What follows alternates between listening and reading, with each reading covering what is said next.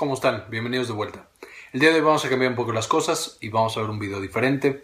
Hoy vamos a ver el top 10 enfermedades infecciosas más mortales de la historia. Eh, espero les guste mucho. Entonces estudiamos el día de hoy el top 10 de las enfermedades infecciosas más mortales en la historia de la humanidad. Entonces, para este top, evidentemente vamos a estar utilizando enfermedades que sean infecciosas, o sea, causadas por algún patógeno ajeno a nuestro cuerpo, y vamos a enfocarnos en la mortalidad. ¿A qué nos referimos con mortalidad? Pues es simplemente el número de muertes que hay en un lugar determinado, en un tiempo determinado. El lugar que vamos a usar, pues es toda la Tierra y toda la población humana, y el tiempo va a ser toda la historia registrada. Aquí, como podrán notar, la prehistoria y todos estos momentos eh, tempranos en la historia van a ser difíciles, pero tenemos más o menos un estimado. ¿Y qué va a determinar la mortalidad de una enfermedad? Básicamente dos factores. Uno es la morbilidad o en este caso qué tan contagiosa es. Y esto va a ser de todas las personas que estén expuestas a este patógeno, por ejemplo a este virus de acá. De todos los que están expuestos, cuántos se van a contagiar. Casi nunca es el 100%, siempre hay un porcentaje. Entonces, qué tan contagioso va a determinar qué tan mortal puede llegar a ser una enfermedad, asociado a qué tan letal. La letalidad es de todos los que sí se contagiaron, cuántos murieron por esta enfermedad. Entonces, de nuestras 10 personas, esta fue una contagiosidad o una morbilidad del 80%, 8 de cada 10 se enfermaron y 4 de cada 10 murieron. Y esto es lo que va a determinar qué tan mortal va a llegar a ser una enfermedad, causando la muerte en el tiempo en un lugar determinado. Entonces vamos a nuestra lista. En el número 10 tenemos al cólera. El cólera es causado por esta bacteria de aquí, el Vibrio cholerae, y esta ha causado a través de la historia aproximadamente 3 millones de muertes en total. En la actualidad todavía de 3 a 5 millones de personas son infectadas cada año de todas las personas que se exponen y está causando 120 mil muertes anuales. Esto es muy poquito en comparación a como estábamos antes. También ha cambiado la letalidad. En los países ya desarrollados, más o menos el 1% de todas las personas infectadas mueren. Sin embargo, esta letalidad puede, elevarse hasta el 50%. Y esto es principalmente por las condiciones en las que vive la gente. Si la gente no vive en un modo salubre, no tiene eh, acceso a drenaje, a agua, a lavarse las manos, etc., es mucho más fácil que se contagie la, la infección, que se transmite de las heces de una persona a las demás. Y también es mucho más letal si no se tiene acceso a servicios de salud especiales. Es por esto que el cólera es especialmente peligroso en zonas de guerra, en refugiados o en zonas muy muy pobres. ¿Cuál ha sido la estrategia que nosotros hemos tenido para poder sobrellevar e incluso vencer muchas veces al cólera? Evidentemente estos sistemas de sanitización, lavarse las manos, tener recursos, tener eh, inodoros, etcétera, drenaje, tener la rehidratación oral, que ha sido de lo más importante. Una vez que el paciente se infectó con el vibrio cholerae, empieza a tener diarrea muy, muy intensa y puede deshidratarse y morir. Es la principal causa de muerte. Entonces, cuando se inventó la rehidratación oral, fue la herramienta más poderosa que nosotros tuvimos para que las personas tal vez sí se contagiaran, pero no murieran y disminuir así la letalidad y por supuesto también la vacunación. La vacunación a pesar de que no se usa en todos lados, en los lugares que son endémicos como Cuba y muchos países de Latinoamérica, ha salvado millones de vidas previniendo este contagio. En el siguiente lugar, en el número 9, tenemos al tifus. El tifus es una infección causada por la riqueza. Esta ha causado 4 millones de muertes en total en la historia y es una enfermedad relativamente reciente, está ya en todos los continentes y evoluciona rápidamente. ¿Qué es lo que hace que esté en todos lados y que evolucione tan rápido? Básicamente que estas bacterias, estas riquezas, viven en una serie de artrópodos, en chinches, en pulgas, en piojos, en todo tipo de cosas. Ahí viven, se reproducen y llegan al ser humano cuando nos pican o nos muerden estas cosas horribles. ¿Qué es lo que nosotros tenemos? Entonces nos da fiebre, nos sentimos muy mal, nos duele la cabeza, y nos sale esta rash o estas erupciones en la piel. Y si es muy severo y no vamos al médico a tiempo, podemos morir por esta causa. Ahora, esta riqueza o este tifus, a pesar de que es relativamente común y de que muchas chinches y piojos lo tienen, sí mata a muchas personas, pero hemos llegado también a controlarlo a través del desarrollo de los antibióticos, especialmente unos llamados tetraciclinas, han sido la herramienta más poderosa que ha impedido que esta este tifus se salga de control en nuestra sociedad. En el lugar número 8 tenemos al VIH, el famoso virus de inmunodeficiencia humana y el más reciente agregado en esta lista, una de las infecciones o de las enfermedades incluso más nuevas que tenemos registradas en la historia.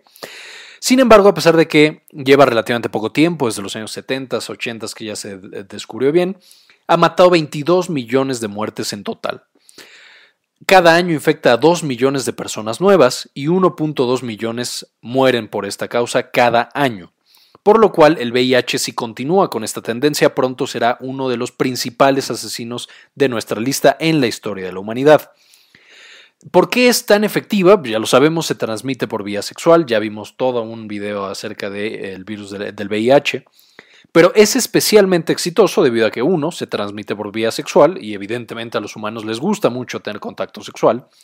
Y dos, una vez que se infecta la persona, ya quedamos que hay muchos años en los cuales puede pasar incluso sin tener ningún síntoma, pero ya va por ahí contagiando a las demás personas con las que tenga contacto. Esto hace que sea muy fácil de transmitir, difícil de detectar y además por las características del virus es muy difícil el tratamiento. ¿Cuáles son las herramientas que nosotros hemos desarrollado para no caer presas de esta infección? Los principales avances que desarrollamos fue evidentemente la terapia antirretroviral, este medicamento que directamente bloquea el virus y no permite que siga infectando a otras personas. Ya quedamos que no lo cura, pero puede controlarlo y hacer que las personas vivan muchos, muchos años, disminuyendo por lo tanto su mortalidad. También, evidentemente, el uso de condones es una de las principales herramientas que tenemos para que no se siga em, contagiando de una persona a otra y por lo tanto limitar el daño que nos puede hacer. Y por supuesto las medidas para detectarlo a tiempo. Incluso cuando una persona no tiene síntomas, si se toma la muestra de sangre y se hace el estudio para detectar el VIH, podemos detectarlo y darle tratamiento y hacer especial énfasis en la prevención para que no vaya por ahí contagiando. Y si todo sale bien, tenemos prometido que dentro de dos o tres años más vamos a tener incluso una vacuna que va a poder, poder prevenir la eh, infección por el virus de inmunodeficiencia humana, lo cual será por supuesto una inmensa, inmensa herramienta. Después tenemos a la influenza, esta que es la causante de la gripe común, así la más vil gripe que hayan tenido, probablemente haya sido causada por el virus de la influenza. Y este virus de la influenza, así como causa gripes pinches, también causa epidemias y pandemias extremadamente mortales. Aquí ya tenemos en los números más grandes todavía, esta la influenza se calcula que ha matado entre 50 y 100 millones de personas en la historia de la humanidad. Eh, más o menos al año. En la actualidad hay entre 3 y 5 millones de casos severos al año, o sea, personas que tienen que acabar siendo hospitalizadas y teniendo incluso que llegar a la terapia intensiva. Y de estas personas van a morir entre 250 mil y 500 mil cada año. O sea, a pesar de los avances que hayamos tenido, siguen muriendo una gran cantidad de personas. Y aquí podemos comparar la letalidad en 1918 que se dio esta famosa gripe española o influenza española, que fue con mucho la más letal de todas las pandemias de influenza que ha habido, en la cual murieron aproximadamente solamente en dos años entre 40 y 50 millones de personas. La letalidad actual eh, en esta eh, pandemia la letalidad fue del 5% y ahora hemos logrado reducirla de manera muy significativa, más o menos hasta un punto 1%, bastante impresionante. ¿Por qué la influenza es tan eficiente y tan peligrosa? debido a que es muy muy contagiosa.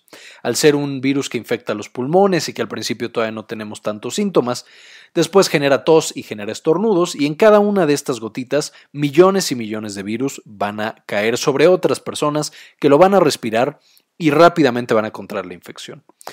Además, la influenza es especialmente preocupante en la actualidad debido a que los aviones, los eh, en general viajes internacionales y que una persona pueda desplazarse tan rápido en todo el mundo, hace que el riesgo de que haya una pandemia de influenza aumente de manera muy muy importante.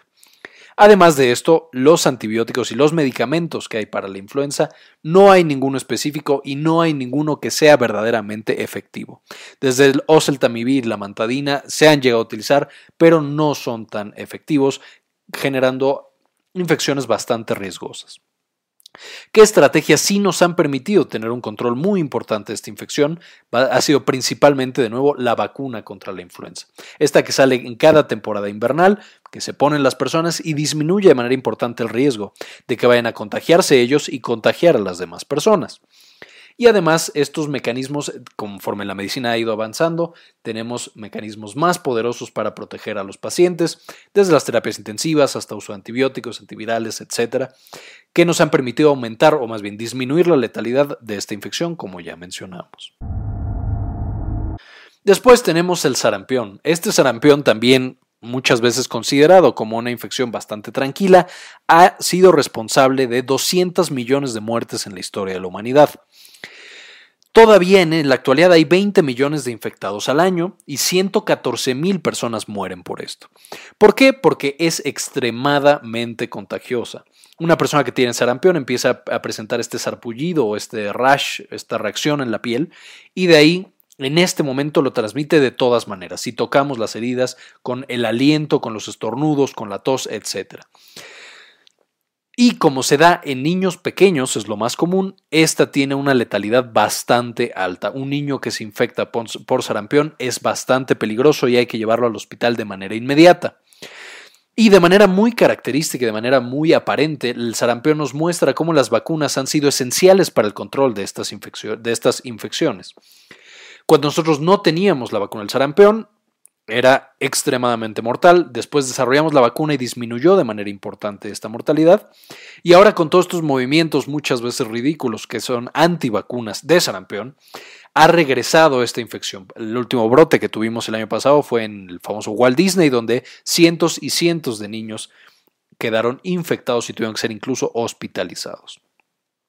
Y entonces, ¿cuál ha sido nuestra principal estrategia de protección? Pues ya lo que damos es la vacunación contra el sarampión. Este mapa nos muestra cuánto progreso hemos hecho en este tema, donde la mayor parte del mundo ya tiene más del 90% de su población vacunada.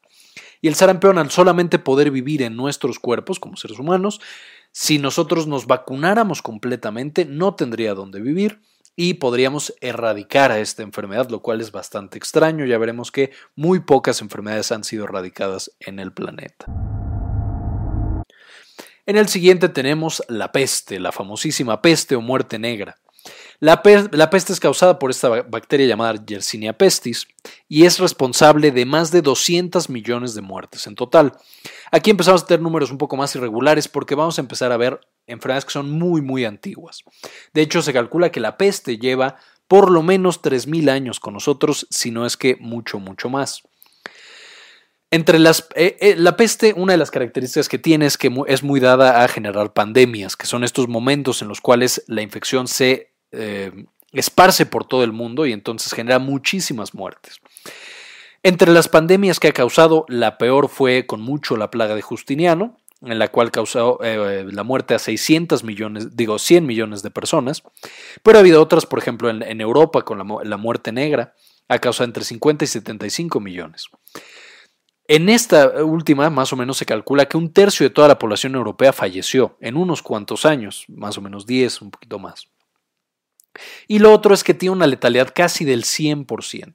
O sea, muchas de las personas infectadas morían a causa de esta infección. Todavía al día de hoy, si no se detecta de manera oportuna, puede causar la muerte de manera muy, muy rápida.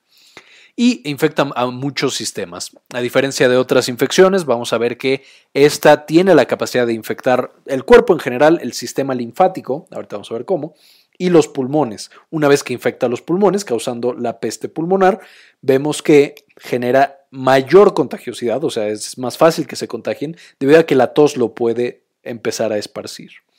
De manera tradicional es la pulga la que cuando nos pica nos transmite a esta bacteria, nuestro sistema inmune reacciona de manera muy importante y entonces nuestros ganglios linfáticos crecen. De repente crecen tanto y es tanta la reacción que explotan y empiezan a secretar una sustancia que es altamente contagiosa. Ese es de los principales mecanismos de contagio. Otra es a esta persona ya infectada lo pica una pulga y esta pulga va y pica a otra persona. Y por último, como quedamos, infecta los pulmones y genera pulmonía o neumonía. La tos y el estornudo puede también causar una mayor tasa de contagio. ¿Cuál fue la principal estrategia o la principal herramienta que nos permitió convertir a la peste de una de las enfermedades más mortales de la historia en ahora una enfermedad bastante desconocida para la mayoría de las personas y los médicos? Pues uno, conforme avanzaron las civilizaciones, Controlamos a las ratas, las ratas y las pulgas en general pues ya no vivían con nosotros, nosotros no estábamos llenos de pulgas todo el tiempo y entonces nos contagiábamos menos, pero probablemente más importante ha sido también el desarrollo de antibióticos, los cuales son altamente efectivos para controlar a la peste, a la Yersinia pestis. Y también las maniobras de intervención, o sea, el avance de la medicina, las técnicas de intubación, etcétera, etcétera, han mejorado la, em, han disminuido la letalidad. A pesar de que las personas se contagian, tenemos más manera de controlar su fisiología y de que por lo tanto no mueran. En el siguiente tenemos a la famosísima viruela. La viruela es causada por un virus llamado variola mayor, también hay una variola menor, pero esta es la más importante. Aquí tenemos a este maldito. Y la viruela es, como seguramente sabrán, una de las peores infecciones que llegamos a tener en la historia de la humanidad. Se calcula que llegó a matar a más de 500 millones de personas. Y en, su, en el pico de mayor tasa de infección generaba 50 millones de muertes cada año. ¿Por qué la viruela era tan efectiva? Primero, porque era muy, muy contagiosa y segunda, porque era muy, muy letal. O sea, las personas que se contagiaban casi siempre fallecían. Además, como vamos a ver un poquito más adelante, la medicina no estaba tan avanzada en ese momento. Y de manera importante, este virus, al ser tan contagioso y tan letal, era un arma biológica importante. Y no solamente en, em, la historia reciente. De hecho, en la historia reciente, evidentemente ya no es para nada, pero incluso, por ejemplo, en la conquista de América, se calcula que 50 millones o más de personas de los nativos americanos, en todo Latinoamérica e incluso en Estados Unidos, murieron debido a que los españoles, los ingleses y los colonizadores europeos traían la viruela. Ellos estaban ya más protegidos por su inmunidad y a nosotros arrasaron completamente. Y esto eh, también es un apartado muy especial en la viruela. Ahora, ¿cómo sabe esta, esta viruela? Cuando nosotros nos estábamos en contacto con una persona, entraba en nuestro cuerpo y generaba todas estas reacciones cutáneas. Aparte teníamos fiebre, dolor de cabeza, malestar general, dolores de músculos y articulaciones, etc. Una persona que estaba en este estado era también extremadamente contagiosa, muy similar a lo que eh, pasa con el sarampión. ¿Qué es lo que nosotros hicimos? ¿Qué es lo que se logró gracias en gran parte a la cooperación mundial, pero de Estados Unidos y de la Unión Soviética? Fue una inmensa campaña de vacunación y de tratamiento que llevó a la viruela a básicamente extinguirse. De hecho, en el 1977, la última persona en África infectada por viruela muere siendo el último, eh, la última persona que se infectó de causa natural. Y en este momento estábamos preparados para decir que la viruela había sido erradicada. Sin embargo, de todos los laboratorios que habían estado trabajando en esta vacuna para la viruela, para controlarla y hacer que se extinguiera, que eventualmente lo logramos, un laboratorio en Inglaterra tuvo un accidente, se liberó un virus y contagió a una fotógrafa. De manera que el 11 de septiembre de 1978, un año después de la última causa natural de infección, esta fotógrafa fallece por esta infección de viruela. Y a partir de este momento Inglaterra elimina los restos de viruela de sus laboratorios.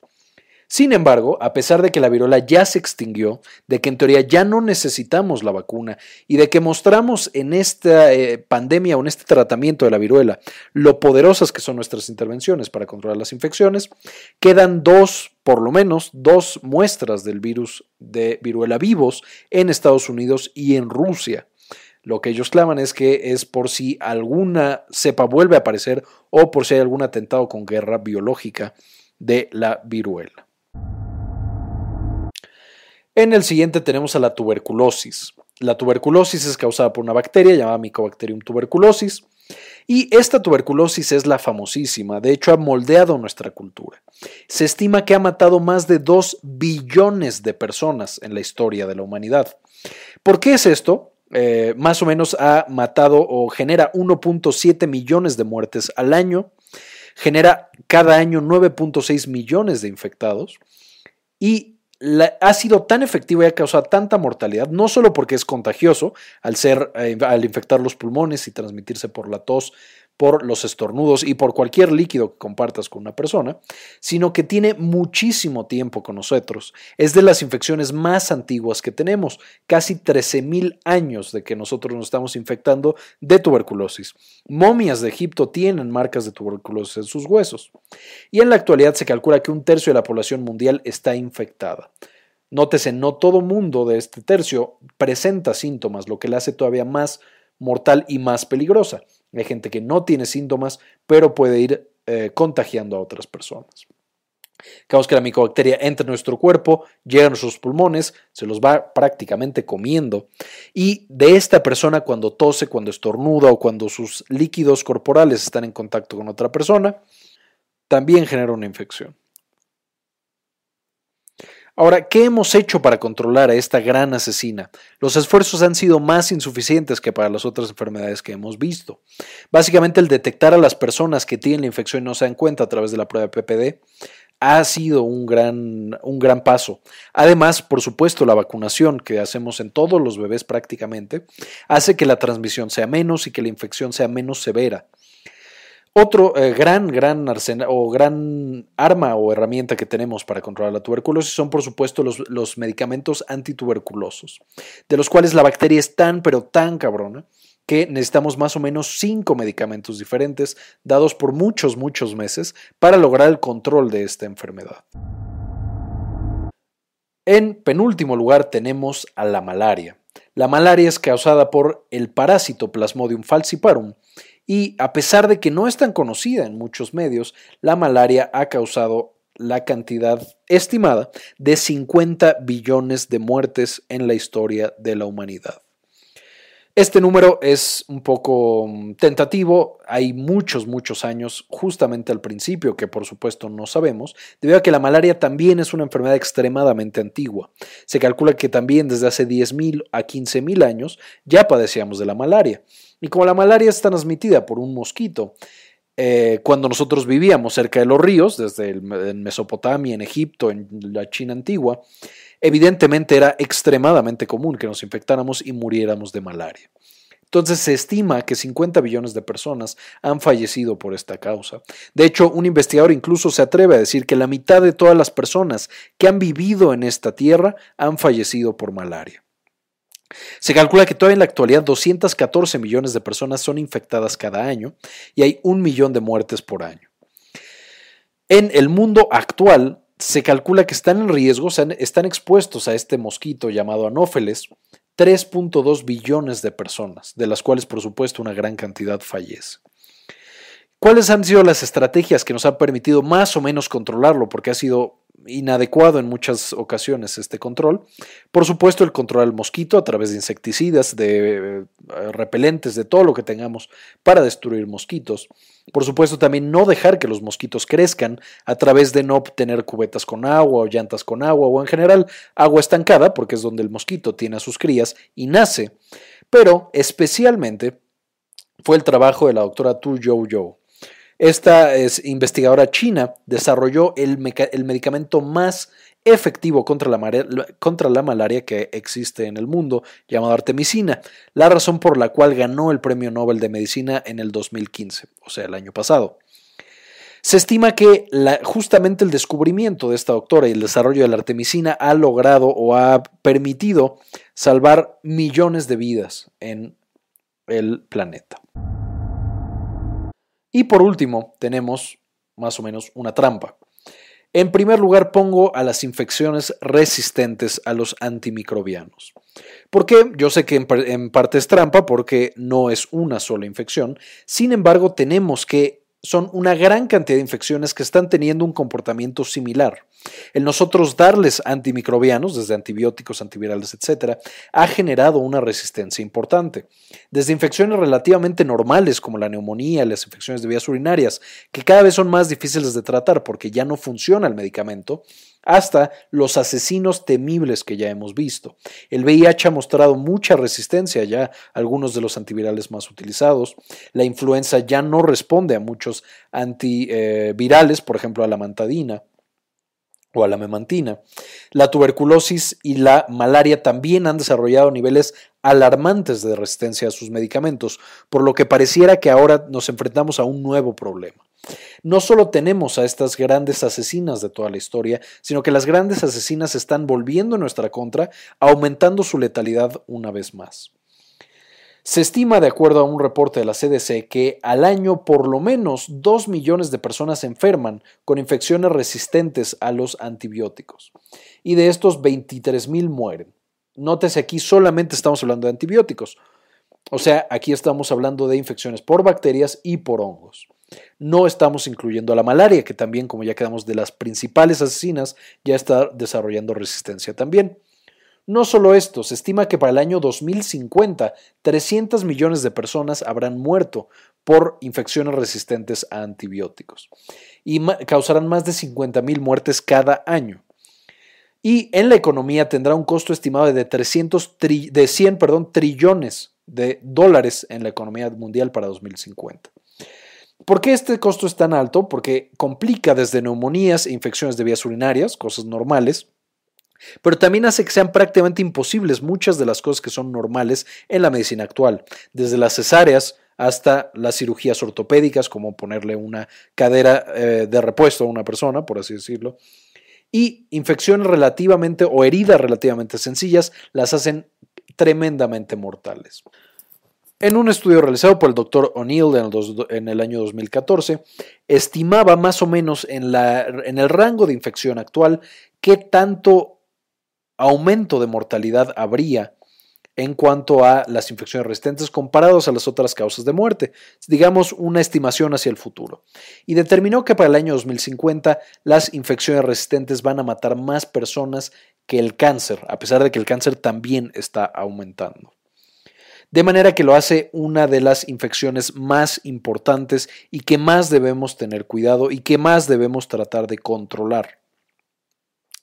¿De qué manera lo vamos a lograr controlar? No es una tarea sencilla, esto no lo hemos hecho todavía, pero tenemos las mismas herramientas que hemos tenido para otras infecciones. La vacunación completa es esencial y el desarrollo de nuevas vacunas también es esencial para controlar esto. El lavado de manos y evitar estar tanto en contacto con personas enfermas.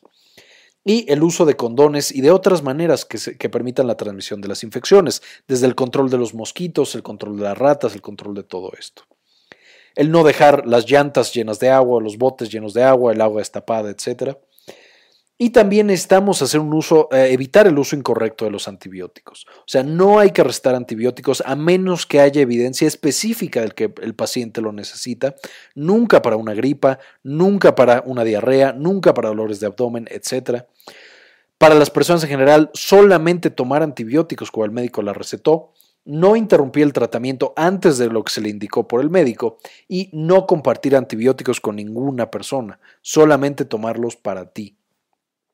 Y con esto se estima que podríamos llegar a por lo menos retrasar la aparición de estas terribles enfermedades que ya no respondan a ningún antibiótico. Muy bien, esto fue todo por la clase de hoy. Espero les haya gustado y les guste este nuevo tipo de clase. Díganme si les llama la atención o no. Y por último quiero saber su opinión, quiero sus comentarios. ¿Qué opinan de que Rusia y Estados Unidos todavía tengan eh, el virus de la viruela ahí listo en sus laboratorios y que ya sucedió un accidente? ¿Creen que debería destruirlo? ¿Creen que debería quedarse con ellos y a lo mejor verdaderamente protegerse de una eh, posible guerra biológica con viruela? Y también eh, les recomiendo mucho que me digan si creen que podemos controlar esta resistencia que estamos generando a los antibióticos o creen que es una batalla perdida. Para esto les recomiendo mucho, voy a dejar toda la información en la descripción para que se metan a estas páginas, especialmente los artículos que nosotros ya subimos al blog de resistencia antibiótico, cómo es que las bacterias desarrollan esta resistencia y qué se puede hacer. Entonces, chéquenlo, me dicen qué opinan y como siempre, ayúdenos a cambiar el mundo, compartan información.